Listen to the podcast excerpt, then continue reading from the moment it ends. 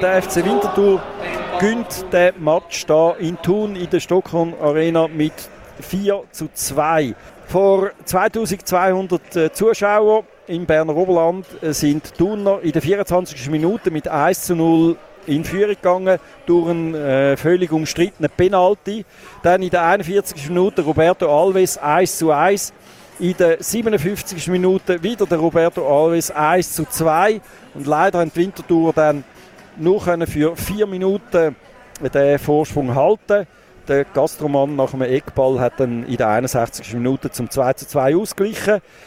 Vorentscheidung in der 70. Minute Ramisi 2 zu 3 und äh, die absolute Resultatsicherung dann noch in der 87. Minute Samuel Balle 2 zu 4.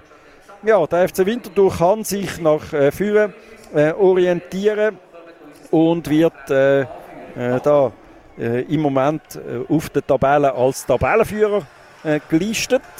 Äh, da auch müssen aber noch spielen.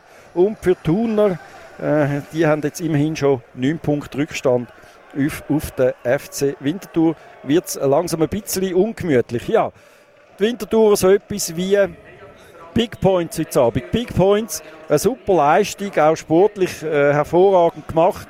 Ähm, und haben sich auch vor dem äh, komischen Penalty-Rückstand nicht äh, da aus der Ruhe bringen lassen. Die Winterthur haben, äh, können reagieren, haben reagiert und nehmen die drei Punkte über äh, da eins High äh, auf Winterthur. Der Ball ist rund. Punkt.